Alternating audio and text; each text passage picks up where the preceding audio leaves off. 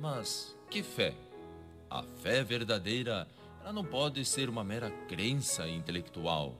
Como vemos propalada, a fé verdadeira, ela tem que ser algo mais. A fé verdadeira é, sem dúvida, adesão pública a Cristo. Mas é também arrependimento constante e conserto da vida. Envolve dar frutos, envolve o batismo, mergulhar no Espírito Santo, envolve a busca pela santificação. Assim, falar de salvação sem falar do processo de santificação é falar de uma fé equivocada e perigosa. Por isso, Paulo orientou aos cristãos de Corinto: Examinai-vos a vós mesmos se realmente estáis na fé, e provocamos a nós e a vós mesmos. Provai, ou seja, é possível que muitas pessoas, mesmo dentro de uma igreja, estejam engajadas em sua fé, ao invés de possuírem a fé para a salvação. Isto é, fé prática, possui uma crendice mental que não as levará a nada. Assim, é necessário entendermos que somos salvos pela fé em Cristo, sim, mas uma fé que nos leva a agir, aderir a Cristo e mudar de vida. Uma fé crendice não salva ninguém e não tem valor espiritual nenhum. Só serve para enganar os incaustos e que Deus nos livre disso. Por isso peçamos, dai-nos, ó Deus, aquela fé prática que nos leva a agir pelos irmãos. Fique com Deus, com paz e bem, e o amor também. Santa Cecília FM apresentou Momento de Reflexão com o Frei Rosântimo.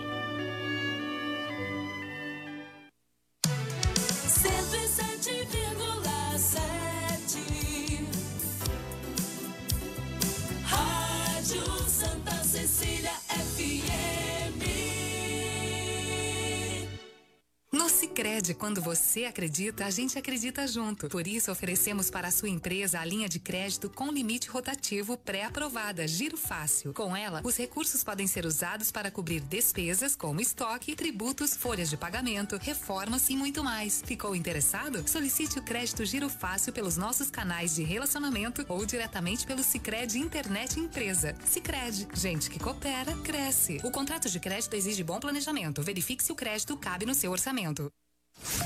Começa agora.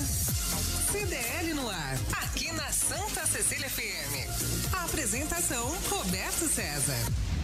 Oferecimento Sicredi, gente que coopera cresce. Olá, boa noite para você. Seis em ponto. O comércio e as notícias mais importantes do dia. CDL no ar. Uma realização da Câmara de Dirigentes Logista e CDL Santos Praia CDL no ar, no Facebook e no YouTube da CDL Santos Praia. No Santa Portal e pelo WhatsApp da Santa Cecília FM, pelo 99797 1077. A produção é do Felipe Brandão. Boa noite, Felipe. Boa noite, Roberto. Boa noite, bancada. Boa noite, ouvintes. É um prazer estar com vocês. Comentários de Paulo de Jesus, advogado, professor do curso de Direito, e Renata Reis, procuradora-geral do município de Santos. Bom, vem chuva na previsão do tempo e vem chuva pesada. Deve acontecer já na madrugada de hoje para amanhã e vai durar, sabe quanto tempo? Uma semana. A gente vai ter um tempo mais ameno e as médias de temperaturas ficarão sempre na casa dos 23, no, com máxima de 27 graus. Aleluia, Senhor. Hoje foi complicado. No CDL no ar, você fica sabendo que São Paulo recebe lote de 5.400 litros de insumos para produzir a vacina Coronavac. Essa quantidade será suficiente para produzir 8 milhões e 600 mil doses do imunizante. Anvisa flexibiliza critérios rigorosos em avaliação de vacinas. A Sputnik V entra no páreo das vacinas que podem ser aplicadas no Brasil. Feira Criativa em Santos acontece amanhã na Praça Mauá. Saiba aqui no CDL no ar os detalhes desse evento. Pedras embaixo do viaduto na entrada de Santos. A iniciativa impede que moradores de rua se instalem no local. O modelo também foi adotado em São Paulo. E você, ouvinte, o que pensa a respeito? Nossos analistas comentam. Narrador da Rádio Grenal usa termo racista em transmissão do jogo do Santos e Grêmio. Haroldo de Souza chamou o atleta do Santos de crioulinho e cidadão de cor. A Rádio Grenal emitiu um comunicado informando que não compactua com qualquer ato discriminatório. Momentos depois, o apresentador se desculpou. O Santos vai acionar o comunicador na justiça. E tem muito mais nesta quinta-feira, 4 de fevereiro de 2021, 62 anos de comemoração do Instituto Histórico e Geográfico de São Vicente. O nosso abraço em meu nome, em nome do Nicolau Obeide, para o Paulo Eduardo Costa, que é o presidente desse instituto, reeleito recentemente, portanto, hoje, sete da noite, tem evento lá no Instituto, que funciona desde 1838, 62 anos do Instituto Histórico e Geográfico de São Vicente e está em boas mãos. O Jornal CDL está no ar. Você está ouvindo CDL no ar, uma realização da Câmara de Dirigentes Lojistas, CDL Santos Praia. Paulo de Jesus, boa noite para você, tudo bom, Paulo? Boa noite, Roberto. Boa noite, Felipe. Boa noite, Renata Reis. Tudo bem? E mais uma vez aqui um prazer estar com vocês, uma honra muito grande. Bom, Paulo, a gente tem mais uma remessa das vacinas da Coronavac. Esse primeiro lote chegou é, ontem e vai chegar outro lote no dia 10. Então a gente vai ter aí aproximadamente 17 milhões de vacinas. A Anvisa, que antes não podia nada, é uma dificuldade. As, os, os, as farmacêuticas no mundo temem o vírus do coronavírus tanto quanto temem a Anvisa no Brasil. Você sabia disso? Nossa, não é, não é para menos, não é? Dada a dificuldade que se tem para se ver aprovadas as vacinas. Nós questionamos muitas vezes aqui no CDL as vacinas estarem sendo aprovadas na Alemanha, nos Estados Unidos, na Europa em geral, e aqui no Brasil ainda passando por fases burocráticas e ficou se é, debatendo se legalizavam ou não aquela vacina e agora parece que a coisa está andando, né? Pois é, e a gente tem uma expectativa imensa sobre isso. Ontem eu dei o resultado já de vacinados no Brasil, 2 milhões e meio de pessoas, muito pouquinho ainda. Vai começar agora a fase dos idosos, 90 anos ah, para cima. Na metade do, do mês, a gente terá entre 85 a 90 anos. E vai, e vamos, vamos embora, vamos, vamos avançar com essas vacinas. Renata Reis, boa noite para você. Faz Boa tempo noite. que você não aparece aqui no nosso programa, tempo, Renata. Né? Com essa pandemia a gente vai ficando um pouco mais afastado. E eu acho que a última vez que eu vim foi no ano passado, né? É. Boa noite Mas também todos. não está tão longe assim o ano passado, é, né? Mas é que o tempo está correndo tão rápido, né? Quando a gente vê, a gente já está no segundo mês do ano e a gente nem sente realmente passar 2020, praticamente a gente não, não sentiu acontecer. Verdade. Mas obrigada pelo convite, boa noite, Paulo, boa noite a todos que estão ouvindo. Eu agradeço muito estar aqui mais uma vez, tendo a oportunidade de conversar com vocês. Em relação à vacina, eu vi hoje pela manhã uma notícia que pareceu bastante otimista, né? Que parece que no mundo nós já nós, né? Já foram vacinadas um equivalente em número de pessoas mais do que os contaminados é, pela doença. Verdade, Eu mesmo. acho essa notícia bastante, bastante otimista. A gente acordar com ela. A gente vê números tudo no Brasil, né? Quando a gente compara número com a população, é sempre uma faca de dois gumes, né? A gente vê o número de mortos no nosso país é um número estrondoso. Quando você compara com a nossa população, há quem diga que é um número é, aceitável, ou até mesmo há uns até não concordo com essa, com essa posição, diria que é até insignificante em relação à quantidade da nossa população. Mas é, é, vamos aguardar aí, esperamos, né, pelo menos até o meio do ano, que a gente tenha parcela significativa da população. O Dória está garantindo, né? O governo de São Paulo está tá bancando Tá isso, trabalhando, tá, né? tá trabalhando e está dizendo que vai vacinar todo mundo. Então vamos, vamos aguardar e esperar aí com fé. Cada um que eu vejo vacinado, eu sinto aquela invejinha. Uh. Quando vai chegar a minha vez, não sou profissional de saúde, não sou velhinha ainda, não tenho. Tô doida para levar minha mãe, né? Na é. próxima semana. Não, vai, vai sim. Todo mundo tem que se vacinar. A vacina só vai funcionar se todo mundo maciçamente for vacinado. Renata Reis, essa história do, do locutor lá da rádio Grenal é, usando termos racistas. A que ponto chega o fanatismo? Porque uma rádio que tem esse nome é uma rádio do Sul. Do Sul e é uma rádio adepta ao Grêmio, correto? Correto. Então, eu o que acho, dizer disso? Eu acho, Roberto, vou ser bem sincera com você. Eu acho que as pessoas elas são o que são. É, algumas têm a oportunidade de falar em público, né? Então, essa pessoa que fala isso, depois pedir desculpa. Eu sei, todo mundo é passível de erros. Sim. Mas uma pessoa que se refere dessa forma a alguém é porque ela pensa assim. E ela fala assim na casa dela. E às vezes ela esquece que ela está em público e acaba falando. Não que seja menos condenável que você fale assim em casa, mas o que a gente tem que mudar é a cultura, né? Para que a gente não produza mais seres humanos que pensem dessa forma. Mas não é só em relação à cor, né? Em relação a qualquer outro tipo de preconceito. Eu me critiquem quem não gosta, eu sou fã de Big Brother e tô aí sofrendo tranquilo. em casa com tudo aquilo que está acontecendo, minha filha chorando, revoltada com os preconceitos, com as exclusões que se fazem e aquilo ali é o que acontece, né? Uhum. As pessoas elas criaram esse estereótipo, né, da rede social de todo mundo é perfeito, todo mundo fala correto, todo mundo toda mulher é feminista, ninguém é racista, todo mundo é contra o machismo. E na hora H, a gente vê é caso atrás de caso, é muita coisa. É a conversa da mesa de bar, a conversa da sala de almoço que acaba caindo em público e daí as pessoas mostram quem realmente elas são, aquilo que elas realmente pensam. É, o Big Brother é um game, é um jogo de pessoas onde você analisa comportamentos. Eu, por esse prisma, eu acho bem interessante. É um programa que eu gosto também.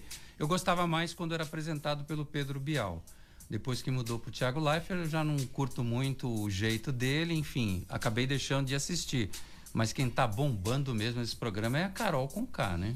É, ela tá. Infelizmente, de, de, uma forma bastante negativa. bastante negativa e decepcionante em relação àquilo que ela representava, né? Ou que parecia representar. Ela perdeu o programa de televisão, ela perdeu patrocinadores. Olha, se enrolou aí o que é a postura do ser humano, né? Não. A pessoa não pode esquecer que a tua postura está sendo avaliada 24 horas por dia. Não, sem dúvida, foi o que a Renata falou aqui com relação ao poder do microfone, né? Uma pessoa que tem a possibilidade de falar em público, falar para milhares de pessoas, como é o caso da Rádio Gaúcha, uh, ele tem um dever de cautela triplicado. Né? Ele tem que se policiar, ele não pode de forma alguma cometer um crime. O que ele fez ali, Roberto, para o nosso ouvinte aqui do CDL no ar, foi um crime contido no artigo 140 do Código Penal, parágrafo 3 uma injúria racial. Ele direcionou diretamente a conduta para aquele jogador é, numa postura... É passível de prisão? Sim, de um a três anos de prisão. Uh. E vai ser provavelmente processado, né? Até porque é, tem provas aí mais do que suficientes para isso. E mais do que o processo em si, sabe? Com o tempo, a experiência no, no mundo jurídico, a Renata está aqui, que é uma expert também na área é, nós sabemos que o processo em si, ele pouco educa. Assim, não muitas das vezes deseduca quando tem uma sentença improcedente ou absolutória. Que sirva esse exemplo para que as pessoas possam se policiar em público e mudar suas condutas pessoais dentro de casa, sabe? Com seus filhos, com seus netos, com seus parentes. Porque não adianta você posar, fazendo um link com o que foi falado aqui do Big Brother. Você dentro de uma, de uma mídia determinada, no caso a Globo ali, o BBB, você tem uma postura e de repente na rede social você ter outra. E as pessoas acabam tendo esse choque. Tá? Então isso está sendo positivo também, porque é, há, há, na internet, ampliando um pouco o assunto, essa questão do tribunal, não é? Tribunal da internet. De repente, uma pessoa, ela mesma, essa é Carol é, Tribunal Conká, do cancelamento. Do cancelamento. É a moçada chama de cancelado, né? A Carol é. Conká era uma pessoa venerada, agora passou a ser uma pessoa execrável. Perdeu tá? 300 mil seguidores. Mil seguidores de cara. Então, quer dizer, é uma pessoa que está sofrendo as consequências de algo que vem acontecendo com muita frequência, que é esse cancelamento. As pessoas não têm o direito de defesa na internet. De repente, um grupo de pessoas decidiu que aquela pessoa é uma pessoa condenável, ponto. Ela vai ser execrada mesmo que não se tenha processo, mesmo que não se tenha nada. Então, isso a gente precisa refletir sobre as consequências que a internet traz para o mundo real. É? Então é uma, uma, reflexão que cabe bem para nós. O Jefferson Queiroz reclamando do trânsito em frente às escolas, volta às aulas, né? Já em, com uma capacidade menor, mas já causa um certo trânsito em frente da, das escolas. E ele mandou um áudio aqui. Fala Jefferson, boa noite. Queiroz em Baré. Queria pedir para aproveitar aí, fazer um pedido. Bartolomeu, após o canal 4. Tem uma cratera lá e os agentes botando só um cone, aqueles grandes, e alguns cavaletes ali para para sinalizar. Só que, tipo assim, a fila vem desde o canal 5, desde o McDonald's, né? Se alguém da CT aí estiver ouvindo aí, agradeço. Os motoristas agradecem. É, Renata, é CT ou é CERP isso? Buraco na rua? É, na sinalização, a CT, é, auxilia, mas ela provavelmente, após essa denúncia, a CCEP, cabe a CCEP, que é a Secretaria de Serviços Públicos, né? Nós temos uma regional ali da Orla, que é adotar as providências cabíveis para poder consertar isso daí. Ô Renata, o TJ São Paulo mantém anulado o acordo entre a cidade de Santos e o Grupo Mendes.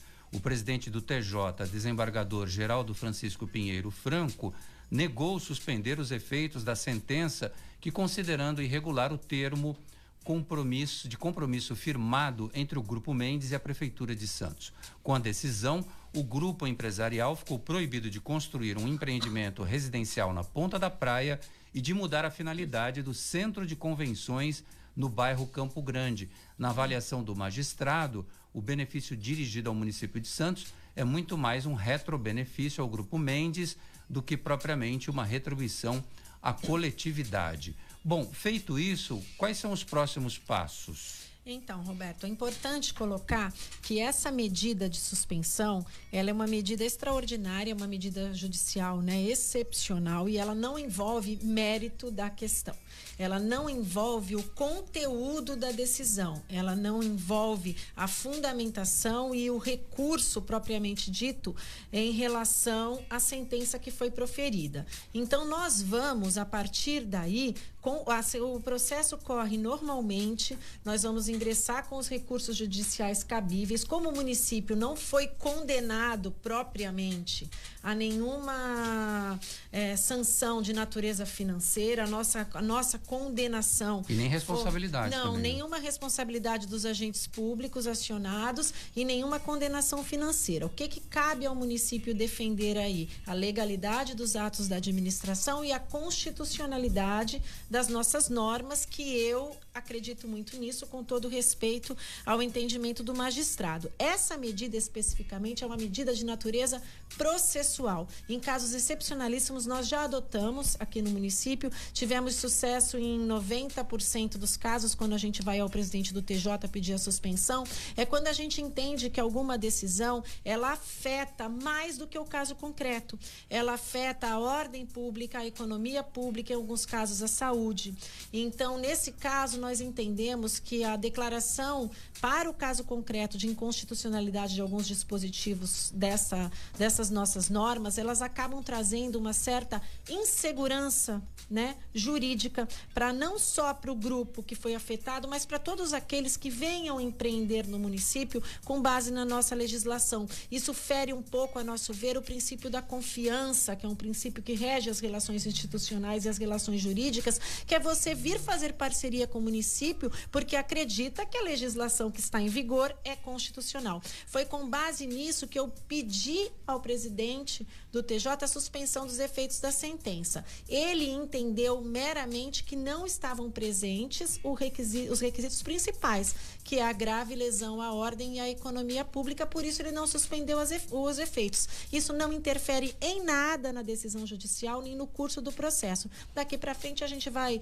apelar e vai seguir com com os recursos ordinariamente previstos até chegar nas instâncias superiores e buscar, se possível for, já no TJ, a reversão da decisão. Então a Prefeitura de Santos segue recorrendo nesse caso? Eu sigo recorrendo porque eu tenho como premissa na defesa dessa ação a legalidade dos atos da administração. É por isso que eu luto, para demonstrar que as nossas normas são constitucionais, estão de acordo com o Estatuto das Cidades e seguimos um modelo que tradicionalmente, desde as legislações anteriores, a gente segue sem nenhum questionamento. E nesse pacote está também as obras do quebra-mar ou esse é outro processo? Não, não tem nada a ver, é outro processo. Apesar de ter sido o mesmo juiz, é outro processo, é outra legislação lá no quebra-mar, é estudo de impacto de vizinhança, não tem nada a ver com as contrapartidas da Ponta da Praia que foram é, previstas na nossa lei de uso e ocupação de solo sobre um outro regramento. Uma coisa não tem nada a ver com a outra.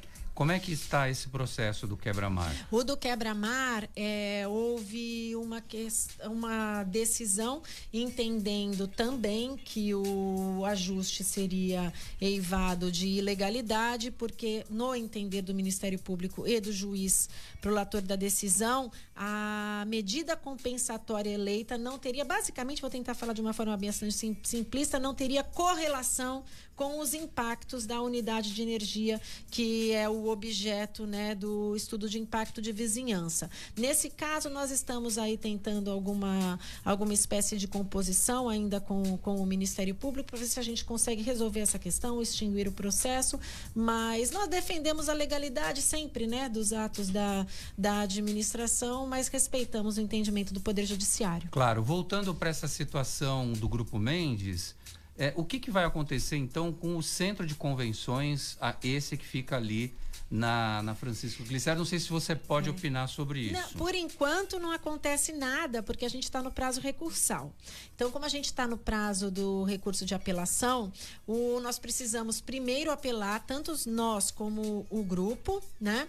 Para que esse recurso seja recebido em primeira instância e a gente saiba com que efeitos esse recurso vai ser recebido. Se esse recurso for recebido com efeito suspensivo, que assim espero que seja, é, nada vai acontecer. Esta sentença não vai surtir efeitos imediatos e vai ficar suspenso o seu cumprimento até a decisão do recurso. Se ele não for recebido com efeito suspensivo, tão logo sejam interpostos, a decisão tem que ser cumprida. O que que isso importa? O empreendimento que está lá ele tem que respeitar a legislação anterior. Aí volta a ser centro de convenções. Volta a ser centro de convenções ou algum equipamento voltado à vocação turística, que é o que a legislação Sim. anterior dizia. Não poderia ter ali unidades habitacionais, residenciais, etc. Nem comércio. Nem comércio, nem empresariais. Porque eu vi uma movimentação, eu vi alguma movimentação ali de guindastes, tratores. Sim, porque nós não, eu, nem nós, nem acredito também que os co-réus, não, ninguém imaginava essa decisão da forma como ela veio a essa altura do campeonato, passados quase dois anos em que houve o ingresso da primeira ação e depois da segunda. Como nós nunca tivemos nenhuma liminar, as obras nunca foram paradas, nós executamos integralmente os termos de compromisso. Os termos de compromisso, no nosso entender, estão de acordo com a lei. Nós não imaginávamos, nós fomos realmente surpreendidos com essa decisão que veio juntamente com a do, com a do quebra-mar. Então, com a inexistência de uma, nenhuma decisão liminar, nem de primeiro nem de segundo grau, determinando a suspensão das obras, da mesma forma como nós prosseguimos com as contrapartidas, o grupo também prosseguiu com os, as tratativas preliminares necessárias para dar encaminhamento aos empreendimentos que ele pretendia fazer nos locais. Agora está tudo suspenso. Bom, se a gente contar quantas etapas de, de que você pode recorrer? Olha, eu tenho o TJ primeiro, né? A apelação para o TJ, que eu pretendo que seja exitosa. Caso não seja, daí nós temos recursos para o STJ, recurso especial e também o recurso extraordinário para o Supremo Tribunal Federal. Basicamente são os recursos mais. Vai subindo de nível. Vai é subindo, é isso? isso. Muito bem. Paulo de Jesus, tem uma polêmica na cidade, é, Santos quase não tem polêmica. A nova é das pedras embaixo do viaduto, logo na entrada de Santos. A, as pessoas associaram um pouco esse fato com o que aconteceu em São Paulo com o padre Júlio Lancelotti, que foi lá de marreta para tirar essas pedras colocadas pela Prefeitura de São Paulo, que impedia que moradores de rua ficassem embaixo de viadutos. Como é que você viu esse fato aqui acontecendo em Santos? Eu, eu vi esse fato, tanto o fato de São Paulo, com muita tristeza, não é? E fazendo uma piada, parece aquele marido traído que encontra a mulher traindo ele no sofá e tira o sofá da sala, como se o problema fosse o sofá. Tira o sofá. É como se o problema dos moradores de rua fosse se solucionar com aquela saída absurda e bizarra que foi apresentada em São Paulo, que nós vimos o padre quebrando as pedras lá, para impedir que aquelas pessoas que não têm absolutamente nada pudessem dormir no chão. Quer dizer, eu penso que nós teríamos que nos preocupar em resolver o problema, em dar condições, não só condições psicológicas, para quem tem um pouco de experiência em ajudar, em trabalhar com pessoas nessas condições, a gente sabe que muitas das vezes, Roberto, você dá roupa para a pessoa, você dá um lugar para ela dormir, para comer, ela dois, três dias depois ela volta para a rua, porque é um problema muitas vezes com raiz psicológica. Então, ao invés de nós colocarmos pedras para impedir que as pessoas possam descansar embaixo dos viadutos, nós temos que construir pontes para que as pessoas possam voltar ao convívio social, voltar a uma vida digna, e que todos nós merecemos. Então vejo com muita tristeza uma medida é, que é, é impensável no, em 2021. Uh, espero que isso seja retirado o quanto antes e com certeza foi tomado por alguém que é, tem uma insensibilidade, uma falta de conexão com o ser humano muito grande. É de Santos, é de Fraldinha, dizendo que a Renata Reis tem samba no pé. Ô, Renata, o que é que você vai fazer esse ano sem carnaval. Você está num desespero danado, é isso? Ai, eu tô triste, bastante. Quem me conhece sabe. É, Ed, obrigada, um beijo para você, pessoal da Unidos dos Morros. É, o que, que eu vou fazer? Escola campeã. É, vou me preparar bastante psicologicamente, fisicamente também, para que a gente arrebente no ano que vem. É o jeito, né? A gente tem que se conformar. O que não há remédio, remediado está. Então vamos treinar para ficar bem e estar sambando bem no ano que vem. Muito bem. O Nicolau Obeide, presidente da CDL Santos Praia, entrou aqui e disse assim: não vale a Renata no dia que eu não vou. Como assim? Vai brigar comigo, hein? É, vai brigar é. com o produtor. Obrigado, obrigado, viu, Nicolau, pela parte que me toca, é. viu? Pô, um abraço para você também, meu amigo. Bom, ela mand... ele mandou um beijo pra Renata. Você queria beijo também? Olha, um beijo não, me contentaria com um abraço, o Nicolau já tava bom. Muito bem. e está dizendo aqui que você pode até escolher o dia que você quer vir aqui no Ai, programa. Muito obrigada, eu fico muito feliz e eu sempre sou abençoada com boas companhias e eu fico muito feliz toda vez que eu venho que o Paulo também está. Achei que a Patrícia ia estar hoje, que é. também é uma pessoa que sempre contribui bastante positivamente com o nosso debate aqui. É, infelizmente a Patrícia teve um problema de saúde na família, não pôde comparecer. Renata Reis, quero que você também opine por que, que a prefeitura colocou pedras embaixo do viaduto na entrada de Santos. Olha, eu não sabia disso, não tinha sequer reparado nessas pedras e fui surpreendida hoje com a notícia. A primeira coisa que eu fiz foi procurar os órgãos técnicos da prefeitura para tentar entender o que, que era aquilo, né? Na verdade, nós entramos sem querer aí na onda do que aconteceu em São Paulo, que eu não sei também se em São Paulo foi feito objetivamente com essa intenção. Aqui em Santos, o que eu ouvi dos meus órgãos técnicos é que ali, como se trata de um viaduto novo, nós não temos ali histórico de pessoas morando nem se colocando embaixo daquele viaduto. Ademais, também se trata de um lugar de difícil acesso por conta que o viaduto foi colocado na pista justamente para eliminar semáforos. Então nós não temos travessia ali naquele pedaço. Então me parece, segundo os nossos órgãos técnicos, a intenção ali foi afastar a presença de transeuntes, o trânsito de pessoas, o trânsito de turistas, de pedestres, por uma questão de segurança e de trânsito. E nessas pessoas se incluem também os moradores de rua, eles acabam se incluindo porque pessoas são, mas não foi uma medida tomada para afastar necessariamente com essa finalidade, com né? essa finalidade. Eles não estavam residindo ali, nem procuravam aquele lugar lugar.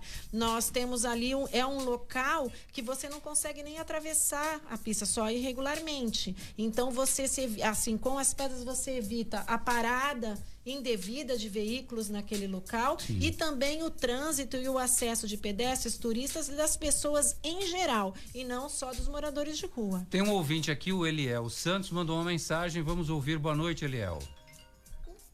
Olá, boa noite a todos da Santa Cecília FM. Meu nome é Eliel, moro aqui na Praia Grande e escuto todos os dias CDL no ar. Oh, e eu gostaria de saber se a Renata Arraes, ela é parente Ah. dos Arraes de Pernambuco. Já sabia. Boa noite e um abraço a todos. Essa pergunta sempre vem, não é, Renata? Eu sempre vem, eu sou parente, sim, com muito orgulho. É, pelo sotaque do senhor, eu imagino que o senhor também tenha parentes, ou seja, de lá, de alguma área da região Nordeste. E o meu vô era primo distante do falecido governador Miguel Arraes. E então nós somos parentes, nós temos uma vez um dos sobrinhos dele esteve aqui em Santos e trouxe de presente para minha mãe um livro da família Arraes com a árvore genealógica da nossa família. A família Arraes é uma família só. Então eu tenho, através desse livro, realmente a- as provas de que eu estou lá no livro em um dos galinhos da árvore e a família do Miguel Arraes também. Tem política na veia. Ô, Renata, Feira Criativa em Santos vai acontecer na Praça Mauá amanhã. 20 expositores vão poder vender seus produtos das 11 da manhã até as 7 da noite. O evento tem entrada gratuita, contará com artigos ecológicos, acessórios, moda sustentável, presentes criativos, decoração, artesanato, cerâmicas, cosméticos naturais e gastronomia. Durante a feira também acontecerão intervenções circenses e música ao vivo. Além disso, os visitantes podem aproveitar para realizar um passeio de bonde pelo centro histórico. Todos os protocolos de higiene e segurança contra a Covid-19 serão obrigatórios, bem como uso de máscara, álcool em gel disponível e distanciamento social. Aí você, no seu intervalo de almoço, na hora do cafezinho, vai descer lá, vai na feirinha, vai comprar o quê? Não sei, eu vou lá dar uma olhadinha, né? É, eu fico feliz da feira da feira voltar. A gente compreende toda essa situação que a gente está vivendo, né, em relação à pandemia e ao Covid, mas as pessoas precisam trabalhar, as, a gente precisa estimular a atividade dessas pessoas e sabendo fazer isso com o respeito, tanto em todas as atividades profissionais. é, eu acho que a gente chegou num momento, né? Eu coaduno muito da da mesma posição do Poder Executivo em Santos, de que a gente não, não dá mais para proibir e sair impedindo as pessoas de trabalharem. Né? A gente tem Verdade. que dar essas condições para que, dentro das possibilidades dos protocolos estabelecidos, elas trabalhem. Então, eu fico bastante feliz da feira acontecer, as pessoas esperam ansiosas por isso. Eu vou dar uma voltinha por lá, daí da próxima vez que eu vier, eu te conto o que eu comprei. Muito bem. Dicas CDL no ar. Alta rotação. Com o Christian Sérgio, tudo sobre automóveis, é com ele. Boa noite. Boa noite, Roberto, os amigos da bancada e ouvintes da Santa Cília FM. Desde o início da pandemia, houve uma mudança no perfil psicológico do motorista brasileiro que passou a ser mais agressivo, imprudente e individualista. O resultado dessa transformação pode ser sentido nas rodovias e estradas brasileiras durante o feriado das festas de fim de ano. Em vários estados brasileiros, a Polícia Militar Rodoviária e Rodoviária Federal registraram aumentos nos índices de acidentes com mortes, além de inúmeros flagrantes de imprudência. Pra você ter uma ideia, em Minas Gerais, 45 pessoas morreram em 406 acidentes registrados entre os dias 24 de dezembro e 3 de janeiro. Houveram vários casos de imprudência na condução dos veículos, mas esse problema começou com o desrespeito às orientações sanitárias para se evitar viagens e aglomerações. O aumento dos casos de acidentes sobrecarrega ainda mais os hospitais públicos e privados que já estão atendendo em capacidade máxima devido à pandemia do novo coronavírus. É preciso reduzir a circulação de veículos e intensificar a fiscalização. 90% dos acidentes são provocados pelo fator humano, como sono, doenças orgânicas, imprudência e desatenção. Outros 5% são provocados por falhas mecânicas dos veículos e o restante por problema nas estradas. Então fica aqui o nosso apelo e a nossa dica para que esse tipo de ocorrência não aumente o número de vidas que o Brasil já perdeu. Essa é mais uma dica do programa Alta Rotação.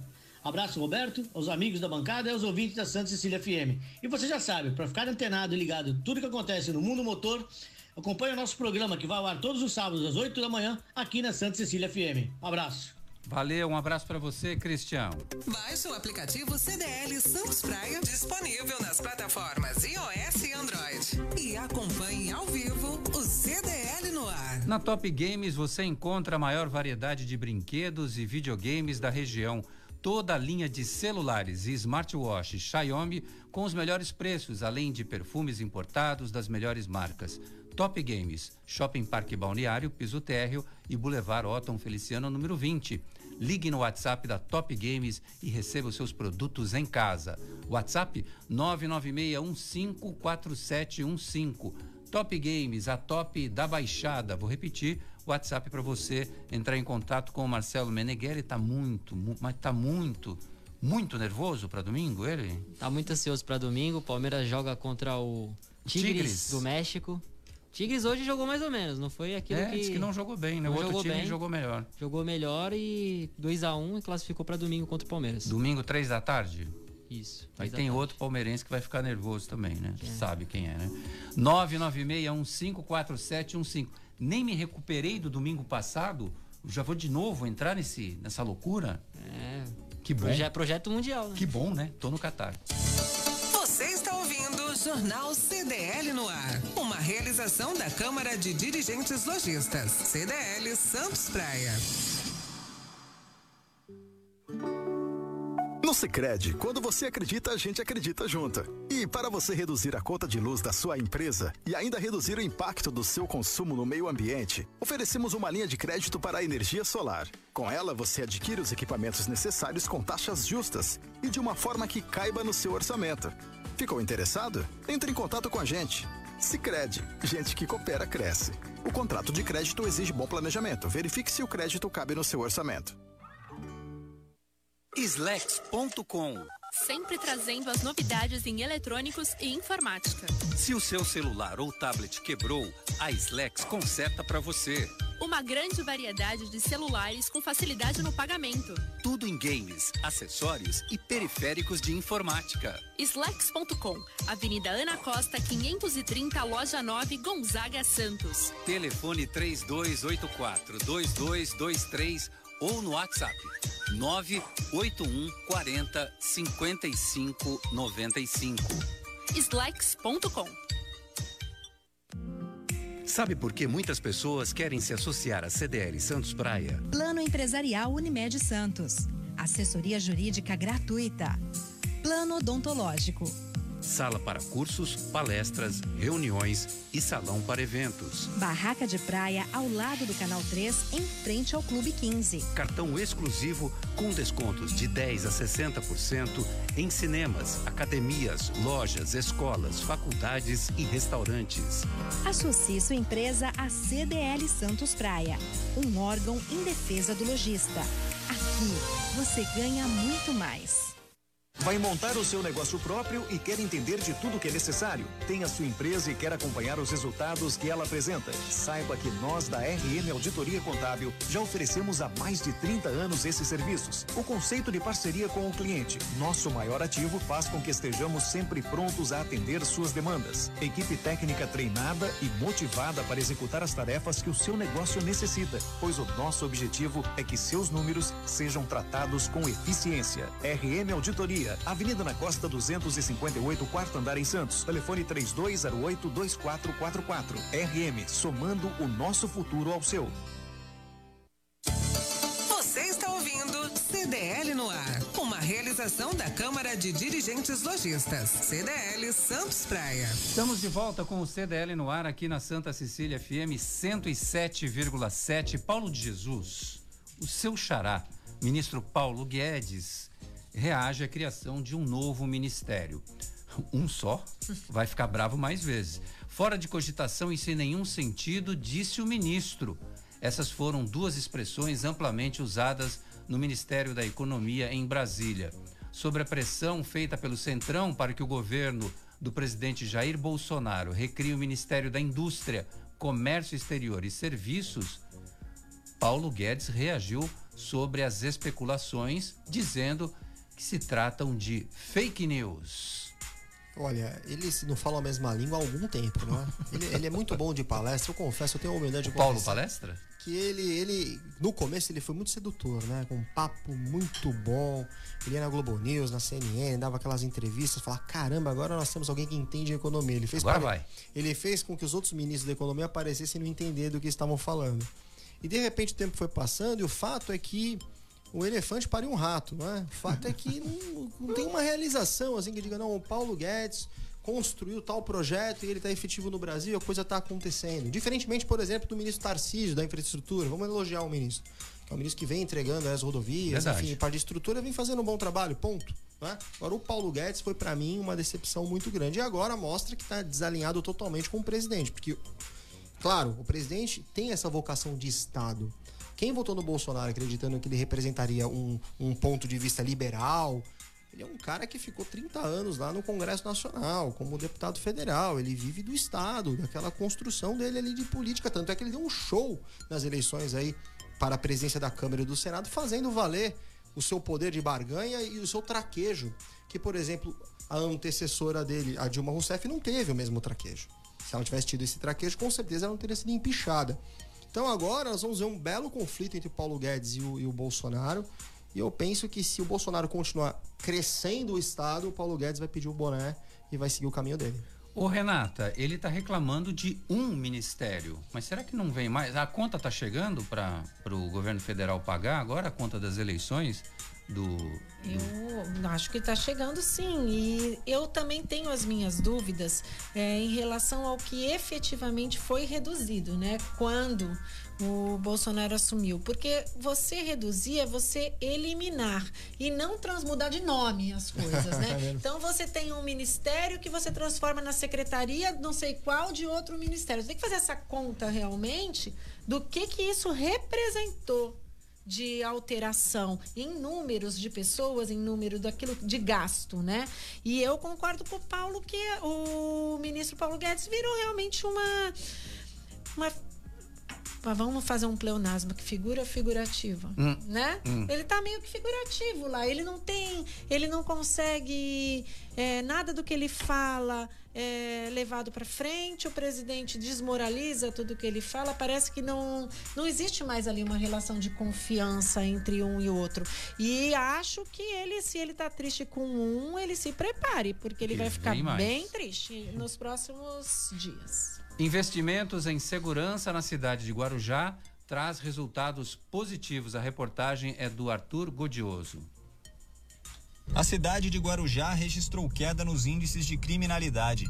Os dados da Secretaria Estadual de Segurança Pública foram divulgados nesta semana e levam em conta os dados de 2019 comparados aos do ano passado.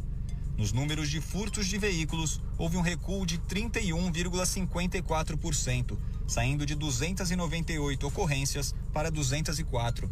Já os índices de roubos de veículo caíram de 101 para 86, uma queda de 14,85%. Os roubos gerais sofreram queda de 3,48%, caindo de 2.502 para 2.415. Segundo a Secretaria Municipal de Defesa e Convivência Social, esses números refletem o trabalho integrado e os investimentos em segurança. Desde 2017, os índices vêm diminuindo com o trabalho em conjunto das forças de segurança pública e o investimento do município na modernização, equipamento e efetivo da GCM. O comércio e as principais notícias do dia. CDL no ar. Ô Paulo de Jesus, o prefeito Walter Suman está caprichando na cidade, na administração da cidade. Houve recentemente uma ampliação de câmeras de monitoramento, um circuito de inteligência para rastrear é, o que a bandidagem anda fazendo pelas ruas da cidade e os índices melhoraram de segurança. Nada melhor do que você ter uma cidade segura para se morar, não é não? Não, são notícias maravilhosas, né? Quem já teve a oportunidade de conhecer várias outras praias, que não aquelas aqui da Baixada Santista, sabe o que eu tô dizendo. O Guarujá tem, com certeza, muitas das praias mais bonitas do mundo. Realmente ela faz jus a ser chamada de Pérola do Atlântico, como foi chamada sempre. Nos últimas, nas últimas décadas vem sendo muito maltratado o Guarujá. E agora você nota um movimento no sentido de se privilegiar o que? A segurança, para que as pessoas possam voltar a consumir, andar, frequentar o Guarujá, que é, em numa, numa única palavra, maravilhoso. né?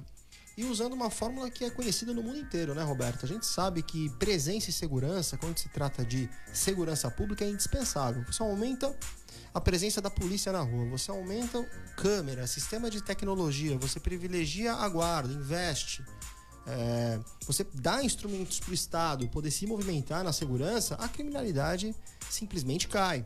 Foi assim, você pega, por exemplo, um exemplo estrangeiro. Você pega Nova York nos anos 70 e 80, a criminalidade tomou conta. O prefeito Giuliani, como um marco, fez aquela tolerância zero. Ou seja, você anda por lá, você não fica 10 segundos se ouvir uma sirene, se ouvir um policial ali, você não pode tomar uma bebida alcoólica na rua, senão você é preso. Enfim, a criminalidade foi abaixo. Trazendo um paralelo com Guarujá, é isso que está sendo feito. Investindo em segurança, diminuindo a criminalidade. Muito bem. E por aqui, em Santos, o coronel Sérgio Delbel também mantém o empenho e esforço também com monitoramento na cidade, Renata. Como é que vai seguindo a segurança pública na cidade de Santos? Olha, no nosso governo anterior do prefeito Paulo Alexandre, nós fizemos é, investimentos de grande relevância na Guarda Municipal, de valorização da carreira, né? Não fizemos mais por conta até da, dos obstáculos e das questões que passamos no, no último ano, em razão da pandemia e também da, da legislação, em razão de ser o ano eleitoral, mas nós fizemos algumas, algumas mudanças é, em relação ao tratamento institucional da, da guarda, né? criando alguns benefícios, algumas vantagens para a categoria. E seguimos trabalhando e valorizando o prefeito Rogério Santos durante toda a campanha dele, né? Sempre se mostrou como uma pessoa que valoriza bastante a guarda municipal. Ela é muito respeitada na nossa cidade, tem trabalhado duro né? Aqui em Santos em razão da, da pandemia e acho, né, na minha particular opinião, que merece mais investimento ainda, né? Não só na realização de concurso, mas para a gente conseguir efetivamente armar a nossa guarda, que é algo que já é autorizado na legislação do nosso município. A gente já caminhava com o procedimento de contratação para compra das armas. A gente precisa dar continuidade a isso tudo para que a nossa guarda esteja melhor aparamentada para enfrentar essa situação e o respeito das pessoas, né? Para que as pessoas ainda tenham aqueles que olham a, o guarda municipal não com o poder de polícia que ele detém. É. Não, quando eu falo poder de polícia, não o poder da polícia, mas o poder de polícia, de fiscalização, né? E de coerção que eles têm e não serem olhados mais como guardinha municipal. Não é essa a visão que a gente busca. O guarda tem que ser respeitado dentro da função dele e ele tem que estar aparamentado para isso, né? Ele tem que ter condições de trabalho e mecanismos ao seu dispor para que ele possa exercer com maior tranquilidade a sua função. Shopping Parque Balneário recebe ação do Unicef. Entre os dias 2 de fevereiro e 2 de março, vão poder conhecer o trabalho desenvolvido pelo Fundo das Nações Unidas para a Infância. Qualquer pessoa que chegar ali vai conhecer um balcão personalizado com uma equipe de jovens treinados e capacitados vai divulgar o trabalho desenvolvido pela entidade em prol das crianças em todo o mundo. Quem for até lá ainda pode contribuir tornando-se um doador do UNICEF para ajudar a melhorar a vida de crianças e adolescentes. O Fundo das Nações Unidas para a Infância, UNICEF, é uma agência de desenvolvimento da Organização das Nações Unidas, a ONU. Atuando no Brasil desde 1950, está presente em 191 países e tem como missão promover e defender os direitos das crianças e dos adolescentes, uma ação social, portanto, no Shopping Parque Balneário. E falando disso, me lembro agora que os shoppings estão comemorando o comércio em geral, os estabelecimentos a nova decisão do Plano São Paulo e vão poder funcionar a todo vapor das do meio-dia até as 8 da noite, não é? é? aberto com algumas limitações mais abertos, isso que é o mais importante, sábados, domingos e também nos feriados, Paulo de Jesus. É, eu sempre defendi, não é, aqui no CDL, fui acompanhado pela maioria dos colegas que eu nunca entendi, nunca vi muito sentido nessa restrição de horários em si falando de shopping eu penso que deveria ter sido, desde sempre, estendido o horário. Deveria ter sido das 10 da manhã às 10 horas da noite. Poxa, mas que loucura, no meio de uma pandemia, sim. Sim. E você restringe o número de pessoas Quanto mais horas espaço, aberto, melhor. Com 30, 40% de ocupação, com álcool em gel, com a medição de temperatura, etc. Porque se teve um esta- estabelecimento que houve um controle efetivo para que as pessoas pudessem entrar e consumir, foram os shopping centers. Empresas de ar-condicionado, as empresas que cuidam da segurança, etc. Isso deveria ter sido feito desde sempre. Aí vem o governo do estado, é importante deixar claro isso, não é o, não é o município quem decide isso, vem o governador do estado e vem e bomba, joga aquela de fechar, ah, como fechou aí no semana, semanas passadas, foi muito triste. Eu fui dar uma volta de carro, vi a cidade parecia aquele The Walking Dead, aquele seriado, tudo fechado, horrível. Detalhe, com Hã? índices satisfatórios, Satisfatórios. de leitos de UTI Covid. Porque você tem que saber elogiar quando a coisa é elogiável. Os números em Santos eram ótimos dentro de uma pandemia, é importante se dizer isso. Então não se justificava aquele fechamento tão absurdo e abrupto. Tanto é que efetivamente ele corrigiu já na quarta-feira, ele já viu que tinha dado um passo atrás. Agora, eu penso que deveria ampliar o horário ainda mais do que esse horário que está sendo apresentado. Deveria ampliar o horário, como eu disse, com uma restrição de acesso, com as medidas de segurança, nós íamos privilegiar o comércio e principalmente a saúde das pessoas que estão ali consumindo. Na minha opinião, os shopping centers poderiam funcionar 12 horas tranquilamente. Renata Reis, eu vi dois políticos se movimentarem em prol desse, dessa revisão desse plano, porque realmente para a Baixada Santista não fazia nenhum sentido a gente eh, ter essa fase vermelha aos finais de semana. O deputado estadual Caio França e o prefeito de Santos, Rogério Santos, que foi lá conversar com Marco Vignoli, secretário de Desenvolvimento Regional, e pedir, ó, dá uma olhada nos números de Santos. Não é por aí. É, a gente tem tentado, né, desde o, de que começou essa pandemia, é, e que nós tivemos aquele revés no Tribunal de Justiça, quando nós é, decretamos a nossa fase laranja um pouquinho mais extensiva do que a do Estado de São Paulo, nós sofremos uma ação do Ministério Público e tivemos que voltar atrás em relação aos salões de beleza, em relação aos nossos horários que eram é, um pouco mais é, diferenciados em relação ao governo do Estado. E o Tribunal de Justiça já sedimentou mesmo isso que o Paulo falou, o entendimento com o qual eu não concordo, a interpretação que dão a decisão do Supremo é que cabe ao Estado determinar essas regras e a gente estaria teria que obedecer ipsis literis às, às decisões do governo do Estado. É, no final do ano, Natal e Réveillon, nós não fizemos isso, inclusive porque seria uma medida drástica de última hora que ia afetar todo um planejamento né, dos comerciantes, é, empregados contratados, estoques, Estoque. reservas, etc. E nós não fizemos e também não sofremos nenhum questionamento judicial. O prefeito Paulo Alexandre anterior e tanto o prefeito Rogério Santos têm trabalhado numa relação direta com o secretário Vignoli, com o governo do estado de São Paulo, toda vez que se, se entende né, desgostoso, com, injustiçado com essas decisões do governo. E trabalhou muito na semana passada, porque, embora tenha tido que cumprir a determinação, o prefeito Rogério não se viu satisfeito em cumpri-la. E foi atrás realmente de demonstrar que os nossos números não representam a realidade da fase vermelha e também da injustiça né, que ela estava trazendo para o comércio, para as atividades comerciais da nossa cidade. E graças a Deus tivemos aí um, um- uma reviravolta e o governador reconheceu, voltou atrás e liberou isso, porque não, isso não tem mais como se sustentar na atualidade. Governador que está tomando pancada em cima de pancada com várias decisões, ao meu ver, equivocadas. É, eu elogiei na hora da vacina, né? Que Uhum. a gente elogia quando tem que ser Claro. elogiado. Não, a gente só tem aspecto, vacina no Brasil Graças a. graças ao esforço e ao trabalho do governador Dória. Ponto. Isso. Mas errou no ICMS, errou em, Nas fechamentos, que ele faz nas os viagens, Miami, Angra. estádio do Maracanã. O exemplo vem de cima, não E é? realmente, como o Paulo falou, é inexplicável. Eu não consigo entender a redução de horários para evitar É. aglomerações. Eu não É. consigo entender a lógica. Não faz aglomeração. A lógica disso. Não tem lógica. Futebol com Alex Frutuoso. Boa noite, Alex. Vem com as notícias do futebol.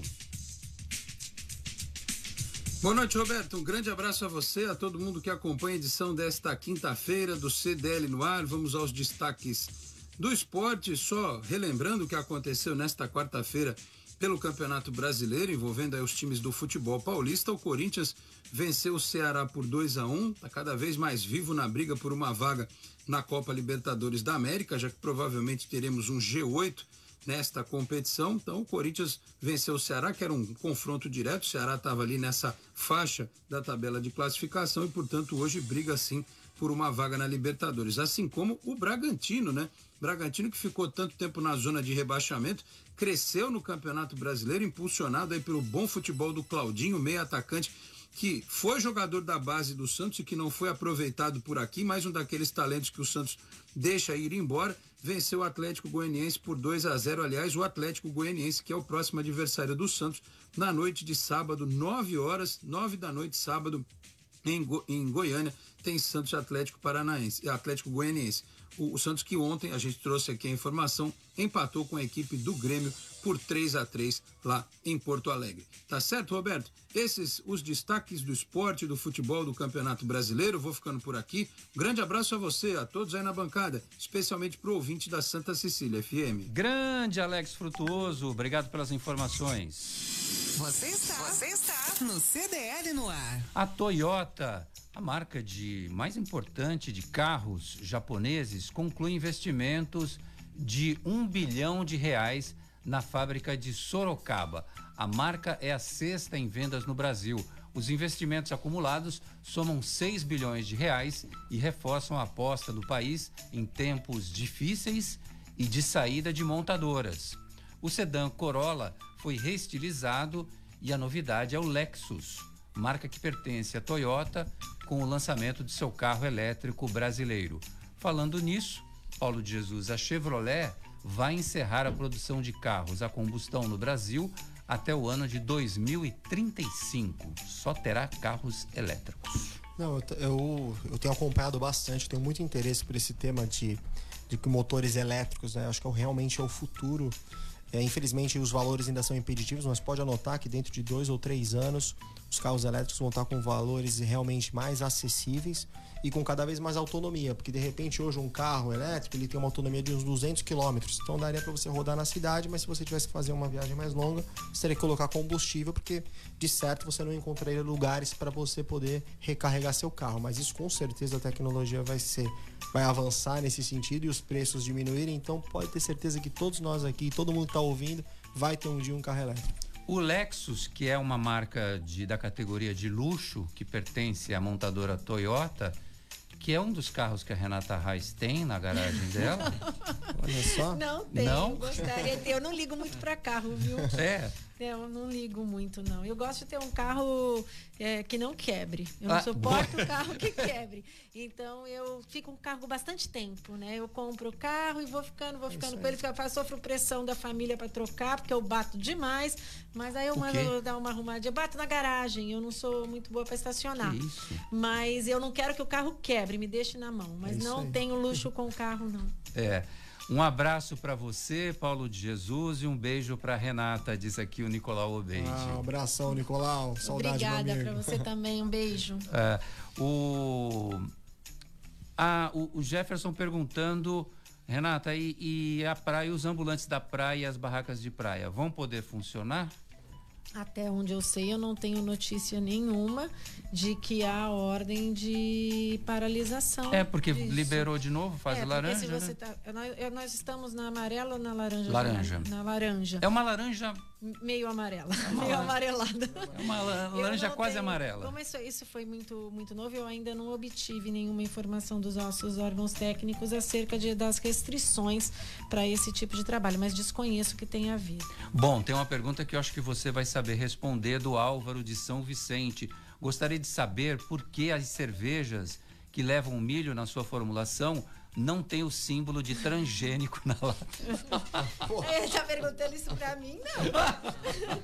Olha, eu adoro cerveja, é. mas eu gosto, eu só conheço o gosto. Eu é. não conheço a fórmula, nem por que que elas têm isso no rótulo. Ai, meu Deus o do céu. O programa tá ficando difícil, tá vendo umas perguntas Rapaz. aí agora, vou ter que estudar pra semana que vem. Melhor pra próxima vez que eu vi. Que isso. A Elaine Brazão tá aqui com a gente, tá acompanhando o programa também. Um beijo para você também. É, estamos na fase alaranjada, diz aqui o nosso ouvinte. Que bacana. Olha, essa coisa de carro elétrico, eu estou fascinado por esse tema. Pena que ele custa acima de 150 reais. O, o Zen da Renault está nessa faixa. 160 mil reais. É que não tem escala de produção ainda, né? Então, é por isso que dentro de alguns anos, aí três ou quatro anos, você vai conseguir comprar o teu carro elétrico. é. Gratuidade nos restaurantes Bom Prato vai até o dia 30 de abril. A gratuidade nas refeições teve início em junho de 2020 café da manhã, almoço e jantar para aqueles moradores de rua que tem lá um cadastro social. Bom, a promessa do governo do estado é manter isso até 30 de abril, depois se encerra a gratuidade e volta aqueles preços populares. Eu acho um dos melhores equipamentos sociais nas cidades quem inventou isso merece todos os meus aplausos, hein, Renata? É, sem dúvida nenhuma, ele, ele propicia minimamente uma alimentação é, digna por um custo muito baixo, né? E mesmo aqueles com pouquíssimas condições financeiras têm condições de ter acesso. E há quem eu nunca eu nunca fui no, no Bom Prato para me alimentar, mas eu tenho pessoas da minha família que já foram e elogiaram, sabe? Foram para conhecer e elogiaram e disseram que é um equipamento assim que você que é um lugar que você se sente realmente acolhido. Bom, eu fui na inauguração do DIC da Vila Gilda fazer uma cobertura pelo governo do estado. Eu vi lá comida completa, farta e muito bem feita. Eu não cheguei a comer. Eu não quis. um grande abraço, Renata. Obrigado pela sua presença e participação com a gente. Eu que agradeço mais uma vez, fico à disposição sempre que você quiser me chamar. Nicolau, espero te encontrar aqui a próxima vez que eu venha. Um beijo grande para todo mundo que está ouvindo a gente. Tchau, Paulo de Jesus. Tchau, Roberto. Tchau, amigos. Até a próxima. Tchau, ouvinte da Santa Cecília FM do CDL no ar. Um beijo. Amanhã a gente está de volta às seis. Você ouviu? CDL no ar. Uma realização da Câmara de Dirigentes Lojistas. CDL Santos Praia. Oferecimento Sicredi. Gente que coopera cresce. Santa Cecília FM. Caderno Regional. De segunda a sexta ao vivo, às sete